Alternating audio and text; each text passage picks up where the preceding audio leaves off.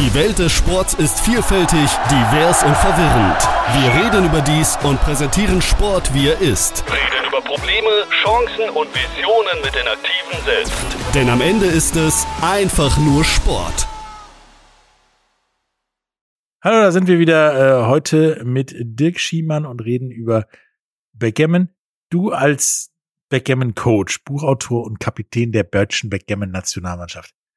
Ähm, ja, wie, wie wird man Kapitän der deutschen Backgammon-Nationalmannschaft, beziehungsweise wie verbreitet ist Backgammon außer zu Hause im Spielschrank und in Stammkneipen? Ja, es ist, äh, ja, da gibt es eine ziemliche Diskrepanz. Erstmal, Backgammon ist eigentlich sehr weit verbreitet, äh, insbesondere auch in Ländern, also im, im Nahen Osten, Türkei und äh, da gehört zum Kulturgut.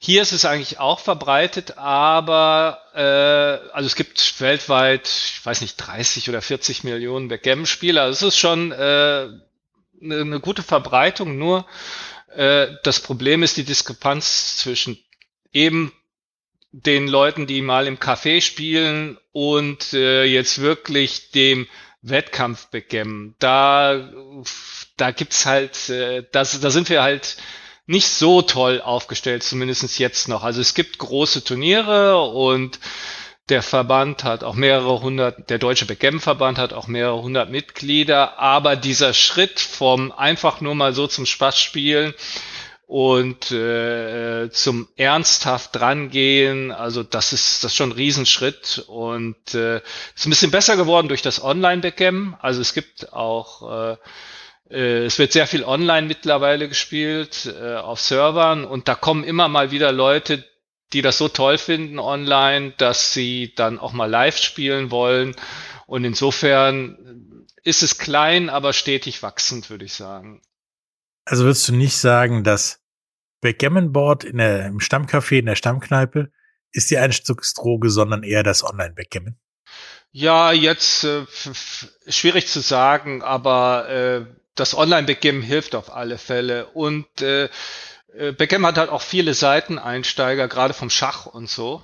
Äh, äh, der erste Schritt ist erstmal immer, dass Leute äh, überhaupt, dass denen klar werden muss, wie viel dahinter steckt. So, wenn jetzt so ein Schachspieler kommt und er merkt, oh, äh, beim Backgammon habe ich keine Chance gegen einen, einen guten Spieler, äh, dann äh, heißt es ja, dass da, dass da auch irgendwas dahinter stecken muss. Und so hat man natürlich auch Seiteneinsteiger. Was wir nicht haben, ist irgendwie so eine Jugend oder weil wir auch keine Vereinsstruktur haben in dem Sinne. Wir haben zwar ein paar Begemmen-Treffs, gerade in Großstädten, aber eben, eben diese Vereinsstruktur. Ah, okay, was aber nachvollziehbar ist, wenn das ein Spiel ist, was so, wie gesagt, also auch Spielschrank oder dem Café kommt, ist das Café die Jugendstruktur, würde ich sagen, je nachdem, was für ein Café das ist. Ähm, du hast, hast gerade eben gesagt, man gibt's große Turniere oder man spielt auf Turnieren, wenn man was professioneller spielt. Wie sieht denn das aus? Ich meine, ich, du sagtest mir im Vorgespräch aus, es gibt sowas wie eine, wie eine Weltrangliste oder ja. Top Ten sozusagen. Ja, es gibt. Wie komme ich da rein? Ja, das äh, ähm, läuft über Spielstärke, weil Backgammon äh, ist natürlich wie mittlerweile alle Spiele von Computern dominiert. Also die spielen, also die Programme spielen besser als jeder Mensch. Und der Computer ist, das Programm ist sozusagen Schiedsrichter. Also auf Live-Turnieren muss man sich das so vorstellen. Ich laufe da immer mit meiner Actioncam rum und zeichne jedes Match, was ich spiele, auf, äh, gebe das dann in den Computer ein, mache Analysen und der Computer spuckt mir dann raus, äh, wie viele Fehler ich gemacht habe und äh, gibt mir eine Bewertung äh, für mein Spiel. Und äh, diese Spielstärke-Weltrangliste, die wird dann dadurch generiert, dass man halt guckt, äh, wer halt laut Computerprogramm am besten spielt, am wenigsten Fehler macht. Also tatsächlich nicht so nicht so, wer wen geschlagen hat und nee, so weiter, nee. sondern wer am wenigsten schlecht gespielt hat, sozusagen. Ja, genau. Am wenigsten schlecht ist gut formuliert, weil wir noch immer ziemlich weit davon entfernt sind, das Spiel irgendwie annähernd perfekt zu spielen. Okay, wie nah denn dran? Ja, schwierig zu sagen. Also, äh, die spielen schon ganz ordentlich, aber gegen das Programm an sich hat man auf die Dauer keine Chance. Aber das, das kennen die Schachspieler ja auch. Ja, und beim Schach, wie, ich meine, da gibt's ja immer mal wieder, äh, irgendein Mensch schlägt irgendein Computerprogramm, da gibt's ein neues Computerprogramm, da hat keiner mehr eine Chance. Bei euch hat sich noch kein Upgrade durchgesetzt, weil die aktuellen gut genug sind, oder gibt's? Äh, erstmal, dass äh, also Menschen kommen da immer noch nicht äh, nah dran. Das Programm ist schon sehr gut und äh, du musst dir das auch vorstellen, wir sind eine kleine Szene und äh, ein gutes Programm zu machen ist nicht so einfach und äh, dann will man ja auch Profit machen. Das heißt, äh, äh, erstmal gibt es schon ein gutes Programm, also hat jetzt nicht Google irgendwie Interesse, noch ein besseres zu machen, weil das, weil das was es jetzt auf dem Markt gibt, äh, sowieso schon jeden schlägt. Ähm, und äh, ich denke mal, am Ende ist es eine Frage auch des Geldes, wie bei so vielen Dingen, dass da keiner irgendwie Interesse hat, nochmal richtig reinzustecken und es noch besser zu machen. Was ich natürlich begrüßen würde. Also Leute, anstrengen, das Backend-Programm schlagen und dann mit Google darüber verhandeln, dass man ein besseres machen könnte, weil man hat das ja, ja geschlagen. Viel Glück damit. ähm, nun gibt es ja auch verschiedene ja, Spielweisen, Arten von Backgammon. Welches davon ist denn das, ja, was man so bei Turnieren spielt, also das populärste und was ist davon nice to have? Ja, ich, ich kenne eigentlich nur eins. Also es gibt ja äh, auch einen Weltverband und äh, die Spielregeln, äh, nach denen gespielt werden muss. Und das ist eben das, was ich beschrieben habe. Es wird halt mit dem Verdopplungswürfel gespielt, äh, die Zählweise mit den Gammons und das ist halt alles einheitlich. Also insofern gibt's nur ein Backgammon und man kann sich darauf verlassen, wenn man auf ein Turnier fährt, dass genau dieses Backgammon äh, auch gespielt wird und äh, ja, so ein Turnier äh, sieht halt so aus. Es gibt verschiedene Klassen, also eine, äh, bei großen Turnieren eine Anfängerklasse, dann eine Klasse für Fortgeschrittene und dann die offene Klasse. Also dieses, äh, erstmal kann jeder in der höchsten Klasse spielen, auch wenn er, er sie Anfänger ist. Äh, das ist keinem genommen, aber nur um die Starter natürlich zu, äh, zu schützen und erstmal zu motivieren, sollten die natürlich da erstmal anfangen, wo, wo halt die Konkurrenz ungefähr äh, ähnlich stark ist. Ne? Das, äh, und so auf so einem großen Turnier wie so den German Open, die immer über Pfingsten stattfinden, da sind da schon über 200 Leute. Also ist jetzt nicht so klein auch. Also schon eine Menge, eine Menge mehr Leute, als man zum Beispiel beim Tennisturnier findet. Und das ähm, geht dann auch über mehrere Tage und alles. Ja, ähm, nun ist ja, ich meine, Backgammon ist ja in der gleichen Kategorie wie Schach oder, oder Poker. Ähm, und du sagtest ja auch, da ist ein bisschen Glücksspiel mit drin und ein bisschen Strategiespiel. Also alles in einem, quasi wie beim, wie, ähnlich wie beim Schach oder Poker. Ähm, nun haben beide ja das Problem, dass da viel gewettet wird. Ist das bei euch auch so oder ist das bei euch überhaupt kein Problem? Gewettet wird eigentlich, also jetzt bei, jetzt war ja die Weltmeisterschaft, ich äh, war ja vor einer Woche noch in Monte Carlo bei der WM und da gibt's dann Buchmacher. Aber das ist auch, glaube ich, das einzige Turnier, der dann irgendwelche Wetten annimmt. Äh, äh, also so gewettet äh, wird nicht. Ähm, und äh, also man kann da jetzt nicht. Es gab mal, äh, wurden mal Backgammon-Matches auf Eurosport, glaube ich, übertragen oder sowas. Und ich weiß nicht, ob da auch gewettet wurde, aber das ist eigentlich jetzt nicht so, so üblich. Also nicht so wie beim Poker, wo äh, wir noch nebenbei ein regelrechtes Wettwelt haben, die, die auf das Kartenspiel, was ja mit Wetten zu tun hat, ja. auch noch wetten. Nee, das ist eigentlich so beim Backgammon nicht so verbreitet. Ähm, nun kenne ich aus, aus der Zeit, wo ich viel Backgammon gespielt habe, in irgendwelchen Cafés, äh, im Schichtdienst und so weiter, auch noch die Tatsache, dass es sind ja immer nur zwei Spieler, die spielen können. Wir hatten da manchmal so Regeln, wir können auch mit vier spielen, indem wir euch immer bei jedem Würfel ab, äh, abwechselt. Und nun habe ich bei der Recherche gelesen, sowas ähnliches gibt's auch in Wirklichkeit, sage ja, ich. Ja, natürlich, klar. Das nennt sich Chouette. Und äh, das funktioniert äh, ganz einfach. Da ist ein Spiel, sagen wir mal, wir spielen zu viert. Da ist ein Spieler in der Box und ein Spieler ist Captain und die anderen beiden gehören zum Team des Captains und ich bleib so lange in der Box, bis ich verliere. Und dann muss ich mich hinten anstellen und der Captain, gegen den ich verliere, ist dann Box und spielt dann gegen, gegen alle. Und der spielt natürlich dann auch gegen drei Leute, also um den dreifachen Einsatz, gegen jeden Einzelnen, um, äh, ja, das habe ich ganz viel in New York gespielt, in den USA ist das sehr populär, Shred, äh, das, äh, ja, das ist eine ganz gängige Form, allerdings keine Turnierform. Im Turnier gibt's noch äh, seit neuestem oder nicht seit neuestem, aber das äh, wird immer beliebter, äh, ein Doppelturnier, also ähm, Beratungsdoppel. Das heißt, ich spiele mit einem Partner und wir unterhalten uns über unsere Entscheidungen und treffen unsere Entscheidungen zusammen und spielen gegen ein anderes äh, Team. Das macht das dann äh, natürlich kommunikativer und das macht eigentlich immer äh, ziemlich viel Spaß und ist auch interessant, mal die Meinung von jemand anders zu hören. Also so wie der Golfer und sein Caddy so ungefähr. Nee, nee, nee, nee, das, das ist gleichberechtigt. Da gibt's Gleichberechtigung. Okay. Also gut, ich jetzt, äh, bei mir ist es dann mal manchmal so halb gleichberechtigt, weil ich spiele manchmal mit einem Schüler von mir zusammen zum Beispiel. Und dann ist es natürlich schon so, dass äh, wenn wir uns da nicht einig sind, dass äh, ich da versuche, mich durchzusetzen mit der, mit der Entscheidung. ähm, wie viel ich meine, bei Schach und beim Poker ist ja eine ganze Menge des Spiels Mathematik. Und das ist ja beim Backgammon auch so. Ist das mehr oder weniger als bei den beiden anderen Sportarten? Ja, also bei Schach ist so ein bisschen und ist ein bisschen anders, weil es ja kein Glücksspiel ist. Da hat man, da verzweigt sich das nicht so. Also man kann Varianten berechnen, man kann eigentlich ziemlich tief in das Spiel gehen. Beim Backgammon weiß man ja nicht, was für Würfe kommen. Das heißt, äh, das verzweigt sich so stark, dass man, äh, dass die Rechenkapazität eines Menschen da ziemlich schnell aufhört. Also man kann gewisse Sachen konkret berechnen. Zum Beispiel, wenn man einen Stein äh, freistehen lässt, sollte man wissen, zu wie viel Prozent der getroffen werden kann.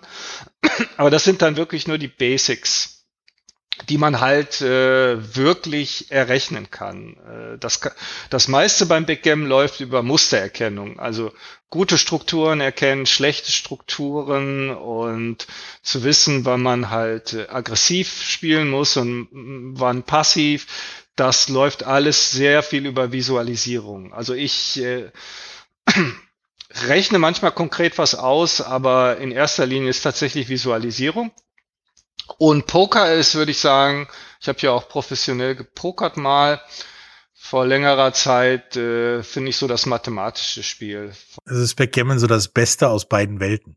Finde ich schon. Äh, Backgammon, also bei Poker hat man nochmal den Unterschied, dass das äh, ein Spiel mit unvollständiger Information ist. Und das ist dann sehr spieltheoretisch geprägt. Also äh, im Backgammon kommt man mit Schulmathematik zurecht, beim Pokern, äh, wenn man da irgendwas theoretisch bearbeiten will, da kommt auch schon mal eine Differentialgleichung oder sowas vor. Das ist halt, da wird schwieriger, das stimmt. Ja, das, das wird etwas schwieriger.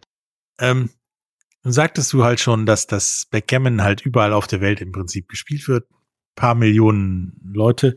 Ähm, und was ich bei der Recherche mitbekommen habe, dass die Popularität von Backgammon tatsächlich sehr, sehr, sehr wellenförmig ist. Also es ging ja mal berg, berg, bergauf, da war das dann so dieses, wir treffen uns zum Backgammon-Spielen und einem Fläschchen Wein. Dann wieder gar nicht, dann wieder, oh, wir machen das in der Kneipe oder in einem, in einem Café. Das war so meine Anfangszeit, 80er, 90er Jahre. Dann hat es wieder aufgehört und jetzt zieht halt ja der Computer die Leute ja, in das virtuelle Backgammon-Brett. Ähm, wie siehst du das denn? Ähm, ist dieser Computer tatsächlich der Weg in die Zukunft oder findest du das mit dem Brettchen besser? Ich äh, am Ende macht es mir mehr Spaß, auf einem wirklichen Brett mit einem echten Gegner zu spielen, aber das äh, äh, das kann parallel laufen. Es gibt zum Beispiel auch äh, eine Online-Weltmeisterschaft und also es gibt alles, was es live gibt, auch online und ich spiele beides und ich spiele auch beides gerne. Und online ist natürlich einfacher, weil man braucht nicht reisen und äh, das hat, hat alles seine Vorteile. Und äh, ich glaube, das äh, begünstigt sich beides. Also man hat halt diesen Influx von den Online-Spielern, die dann auch mal äh, die Steine in die Hand nehmen wollen äh, und dann auch wieder Live-Spieler, äh, die halt eben im Café spielen und dann sehen, oh, da gibt's ja auch Seiten, wo ich dann auch mal online spielen kann. Äh, äh, also das äh, schließt sich nicht aus, sondern das hilft sich eigentlich äh, beides, würde ich mal sagen.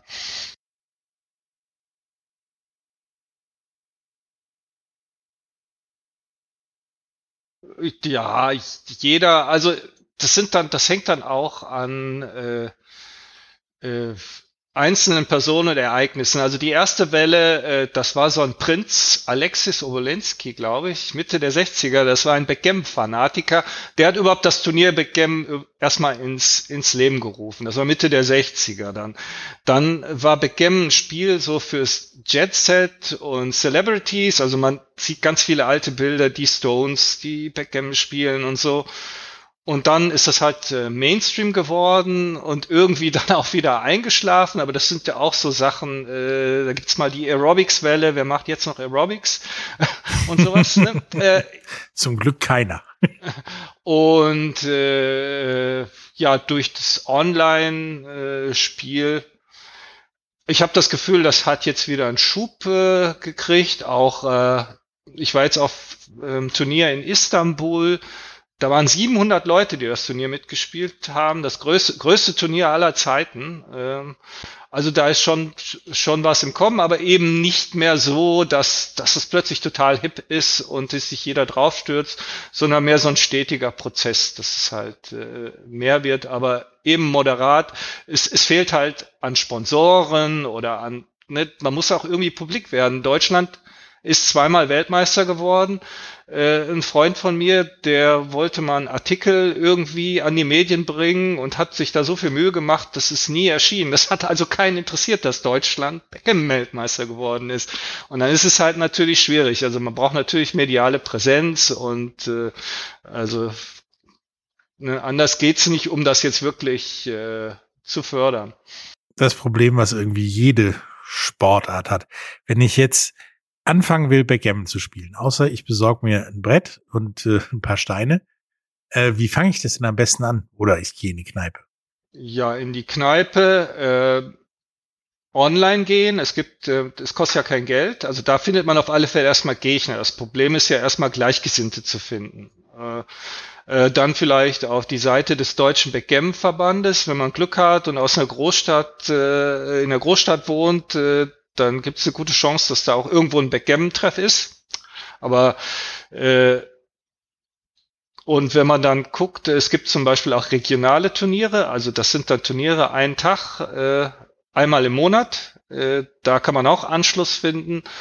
Und wenn man, wenn man neu ist und wirklich Interesse hat, äh, dann findet man eigentlich Leute, die, die einem da auch weiterhelfen. Aber die Seite des Verbandes ist vielleicht dann erstmal ein guter Start. Da, da sind die Regeln dann auch nochmal erklärt, die Turnierregeln und alles, was man auch so braucht. Ne?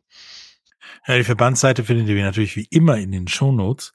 Ähm, bevor wir jetzt zum Ende kommen, möchtest du unseren Zuhörern noch irgendwas zum Thema Backgammon sagen? Ja, also ausprobieren, sag ich. Also es, es macht viel Spaß. Spielen, äh, äh, wenn man ein bisschen spielt, äh, dann ist wirklich, äh, wird man schnell feststellen, das ist alles nicht so einfach, wie es aussieht. Ähm, einfach mal ausprobieren und hoffentlich äh, Gleichgesinnte finden. Also es ist ein schöner Zeitvertreib, würde ich mal sagen.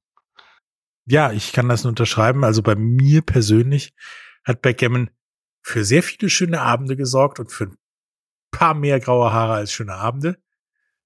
Aber äh, es hat mich immer wieder fasziniert und äh, bin auch der Meinung, mehr Cafés und Kneipen sollten Backgammon-Bretter da haben. Es hat nämlich immer Spaß gemacht, wenn man nicht mehr wusste, was man machen sollte, sich an ein Backgammon-Brett zu setzen und ja, den Abend länger werden lassen, als eigentlich geplant war. Ähm, ich, ich danke dir, dass du mir geholfen hast oder du versucht hast, äh, Backgammon ein bisschen aus der, ja, da gibt es ein Brett, das wird gespielt und das liegt bei Oma im Schrank-Ecke, äh, rauszubringen. Und klar zu machen, dass es auch wirklich eine Sportart ist, ähnlich wie Schach oder Pokern. Danke. Ja, gern geschehen. Ich danke auch, äh, dass du mich äh, in deinem Podcast hattest. Und ja, in dem Sinne, tschüss. Tschüss, bis zum nächsten Mal. Tschüss. Schatz, ich bin neu verliebt. Was? Das ist er. Aber das ist ein Auto. Ja, eben. Mit ihm habe ich alles richtig gemacht. Wunschauto einfach kaufen, verkaufen oder leasen. Bei Autoscout24. Alles richtig gemacht.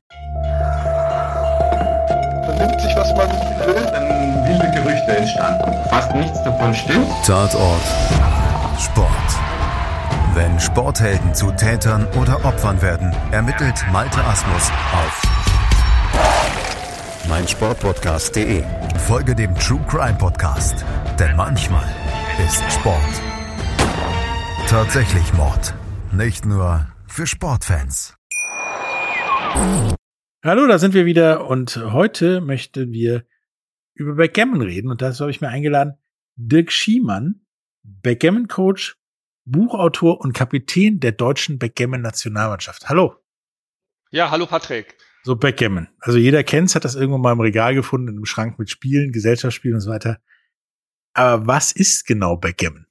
Ja, Backgammon ist ein Strategiespiel mit äh, Zufallselement. Das Zufallselement kennen wir ja alle, die Würfel. Äh, und äh, da liegt doch schon das erste Problem bei Backgammon, weil äh, jemand, der es in der Spielesammlung hat, äh, kann es sehr leicht äh, mit sowas wie Mensch ärger dich nicht verwechseln. Und äh, äh, man muss erstmal dahinter kommen, also je mehr man sich damit befasst, äh, desto mehr merkt man, wie tief man da gehen kann. Und es gibt tatsächlich eine Turnierszene, es gibt Weltmeisterschaften, Nationalteam und äh, auch ein paar professionelle Backgammon-Spieler, die damit ihr Lebensunterhalt verdienen, so wie ich.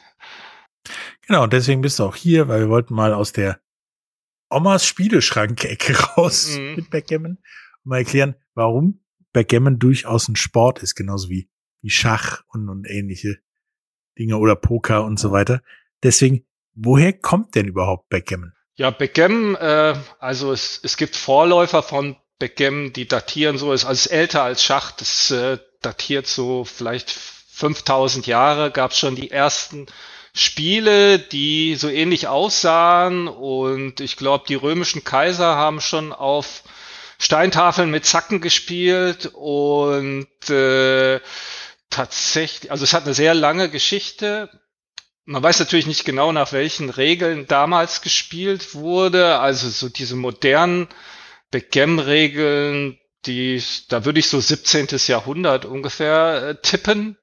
Also ich habe selber zum Beispiel im Prado in Madrid äh, mal ein Backgammon-Board gesehen und zwar auf einem Gemälde von Hieronymus Bosch, so 15, 1500. Da waren dann das Board, also mit den Zacken, das kennt man, aber es waren drei Würfel darauf und es war natürlich in der ist natürlich in der Hölle gelandet, also in dem Teil des Bildes, weil ne, das, das ist ein anderes Problem. Der, der Ruf des Backgammons, weil da, da Würfel dabei sind, äh, denken sich die Leute, da wird nur gezockt, Glücksspiel und so weiter. Da ist dann schnell die Assoziation da und das äh, stimmt einfach nicht. Genau. Ich meine, wenn es Glücksspiel wäre, würden wir es nicht auch alle bei Oma im Schrank finden. Also vielleicht schon, aber dann im Schrank im Keller. Ähm, aber jetzt, was genau ist denn? Also wie, wie spielt man Backgammon? Es wird gewürfelt, es gibt ja. Ja, Spielsteine, sonst wird es als Spiel nicht funktionieren wahrscheinlich. Und ein Spielbrett. Mhm, genau. Ähm, es gibt 24 Felder. 15 äh, Spielsteine und im Prinzip ist Backgammon ein Rennspiel. Das heißt, wer als erster alle seine Steine vom Board gespielt hat, also vom Brett, ähm, der hat gewonnen. Aber äh, in der Phase davor, weil die Steine gegeneinander laufen, äh, kommt es äh, äh, ganz natürlich zu Schlagabtäuschen. Es wird geschlagen, Steine werden zurückgesetzt, Steine werden blockiert. Also das ist die sogenannte Kontaktphase und äh, da gibt's halt sehr viele strategische Entscheidungen zu fällen, insbesondere wie aggressiv spielt man, blockiere ich den Gegner oder versuche ich lieber äh, wegzulaufen und äh, man muss ständig irgendwelche Risiken eingehen oder eben auch nicht. Ähm, und das ist halt alles sehr dynamisch und äh, da, das macht das Ganze so schwierig. Ja, das sieht man ja auch, oder wenn man mal Backgammon zumindest zugeguckt hat oder ein bisschen Erfahrung damit hat, sieht man halt, dass die, die eigenen Steine oder die Steine der beiden Teilnehmer auch über das gesamte Brett verteilt sind. aber auf der einen Seite raus müssen, da gibt's einen kurzen und da gibt's den langen Weg für den letzten Stein auf der anderen Seite.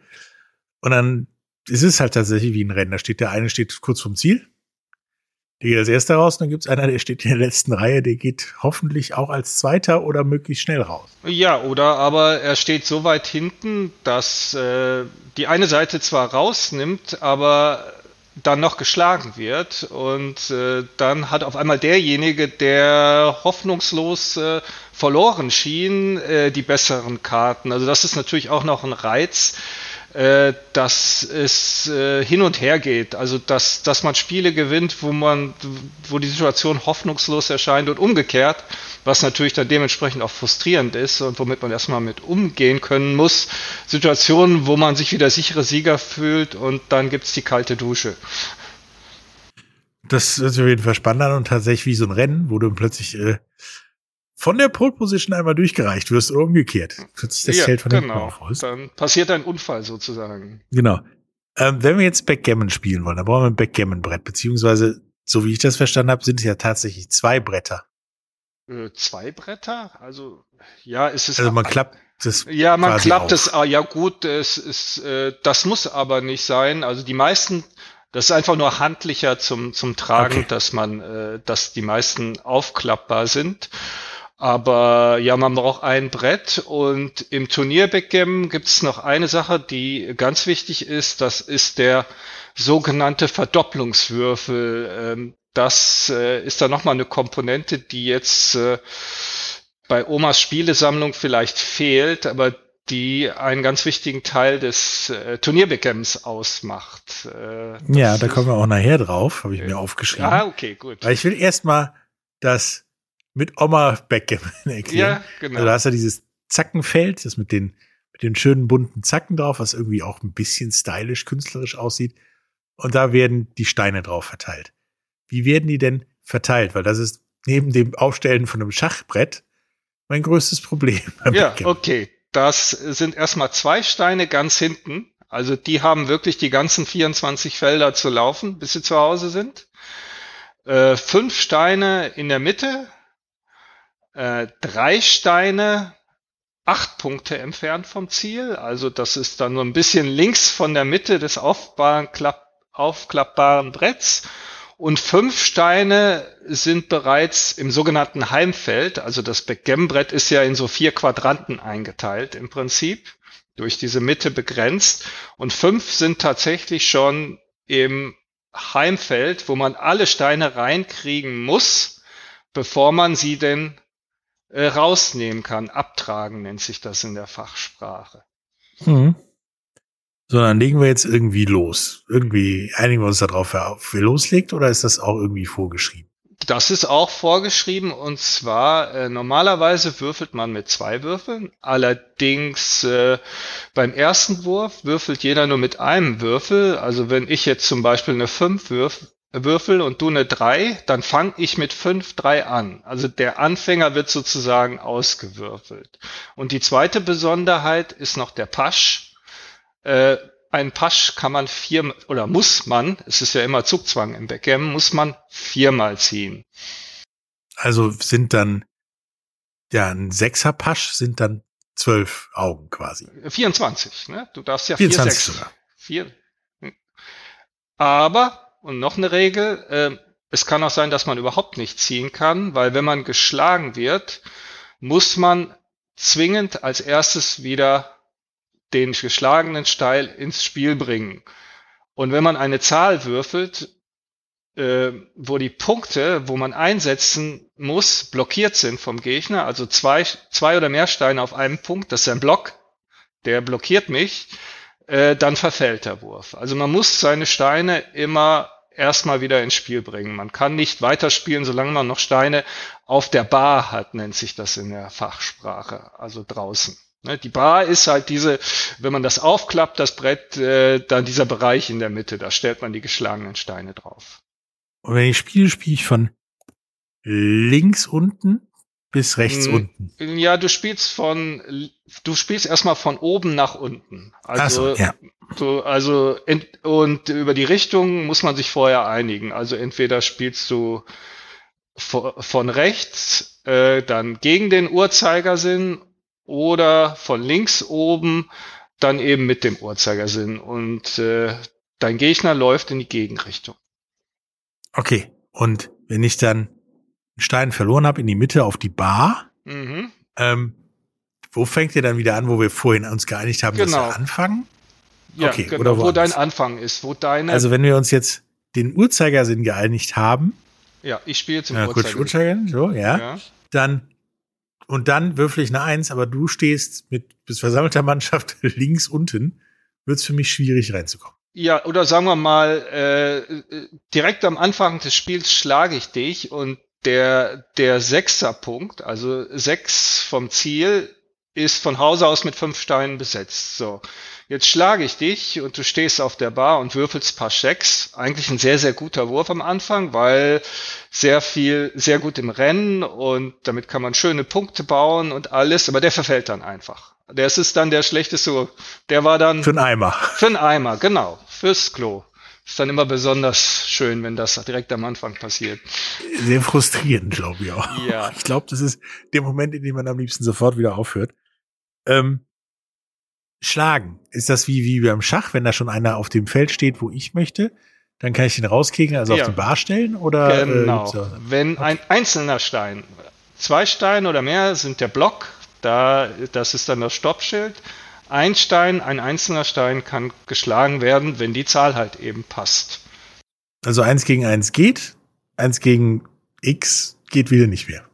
Ja, genau. Dann, dann ist man blockiert. Damit ist das Spiel tatsächlich genauso einfach, wie ich gedacht habe, dass es einfach ist. Und hört sich nach einer Menge Spaß an mit sehr viel mathematisch logischen Ansätzen plus halt Würfeln. Glück vom Würfeln. Ähm, jetzt hast du schon mal den Doppelwürfel erwähnt. Den benutzt ihr Turnierspieler ja. Der sieht ein bisschen komisch aus, weil die Zahlen habe ich auf Würfeln selten gesehen, die da draufstehen. Ähm, was hat es mit dem auf sich? Ja, erstmal wird der Verdopplungswürfel nicht gewürfelt, sondern äh, gedreht. Äh, das musst du dir so vorstellen. Wir spielen jetzt ein Turniermatch. Das geht dann auf eine bestimmte Punktzahl. Sagen wir mal 15 Punkte. Äh, das ist so ein übliches Turniermatch auf einem großen Turnier. So, wenn wir das Spiel anfangen, liegt der Verdopplungswürfel in der Mitte oder auf der 64. Das heißt nicht, äh, das heißt einfach eins. Der Spielwert ist eins. So, immer bevor ich dran bin mit Würfeln, habe ich die Option, den Spielwert zu verdoppeln.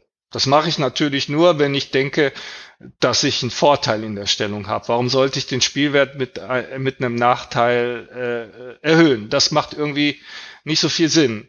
Aber ich habe das Recht, das vor jedem Wurf zu machen. Und jetzt sagen wir mal, jetzt kommt es dazu, ich verdoppel den Spielwert und möchte, dass das Spiel äh, zweifach weitergeht, also das ist dann der Doppler auf zwei, dann kann der Gegner entscheiden, okay, äh, ich nehme das Doppel an, das ist sogenanntes Take, also die Fachsprache ist, das ist alles Englisch eigentlich, also die Annahme oder das Take und dann wird einfach weitergespielt, nur der der Verdopplungswürfel liegt dann bei, auf zwei bei meinem Gegner. Und der Spielwert ist zwei. Wenn das Spiel dann zu Ende geht, ich gewinne das, äh, gewinne ich zwei Punkte. Es kann aber auch sein, dass sich die Partie dreht oder sagen wir mal, mein, mein Gegner hat das Recht, jetzt hat er den Würfel auf zwei, jederzeit äh, den Spielwert wieder zu verdoppeln vor seinem Wurf. Wird er natürlich nur machen, wenn sich die Partie gedreht hat äh, durch ein paar glückliche Würfe und dann geht's genauso weiter. Er kann dann sagen vor dem Wurf so, ich verdoppel auf vier, dann habe ich wieder die Möglichkeit aufzugeben und zwei Punkte aufzugeben, weil der Spielwert ja schon zwei war, oder zu akzeptieren und dann ist der Spielwert vier. Also wer dann gewinnt, gewinnt nicht ein, zwei, sondern vier Punkte. Ah, sozusagen eine, eine Wette auf den eigenen Sieg oder die Ja, eigene genau. Niederlage. Man, und das, äh, da gibt's halt äh, äh, sehr viel Theorie zu. Das ist eigentlich fast die schwierigste Komponente am Backgammon. Also ich habe da ein ganz dickes Buch drüber geschrieben und ich für mich ist das teilweise immer noch äh, super schwierig, äh, da die richtigen Entscheidungen zu treffen. Eine wichtige Regel muss man vielleicht auch noch äh, äh, dazu erwähnen.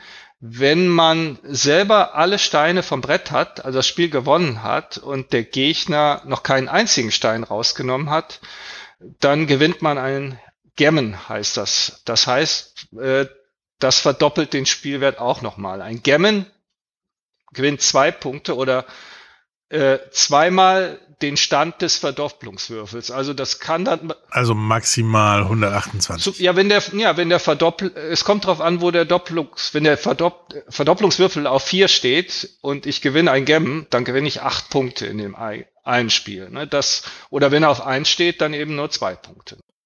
Okay. Aber es verdoppelt nochmal den Spielwert. Jetzt haben wir geklärt, wie Backgammon ungefähr gespielt wird, woher es kommt und so weiter. Nach einer kleinen Pause, wenn wir wieder zurückkommen, dann reden wir mal darüber, wie Backgammon überhaupt professioneller gespielt wird, sozusagen. Bis gleich. Die Welt des Sports ist vielfältig, divers und verwirrend. Wir reden über dies und präsentieren Sport, wie er ist. Reden über Probleme, Chancen und Visionen mit den Aktiven selbst. Denn am Ende ist es einfach nur Sport. Schatz, ich bin neu verliebt. Was? Da drüben. Das ist er. Aber das ist ein Auto. Ja, eben. Mit ihm habe ich alles richtig gemacht. Wunschauto einfach kaufen, verkaufen oder leasen. Bei Autoscout24. Alles richtig gemacht. Wie baut man eine harmonische Beziehung zu seinem Hund auf? Puh, gar nicht so leicht. Und deshalb frage ich nach, wie es anderen Hundeeltern gelingt, beziehungsweise wie die daran arbeiten. Bei Iswas Dog reden wir dann drüber. Alle 14 Tage neu mit mir, Malte Asmus und unserer Expertin für eine harmonische Mensch-Hund-Beziehung, Melanie Lippisch. Iswas Dog mit Malte Asmus. Überall, wo es Podcasts gibt.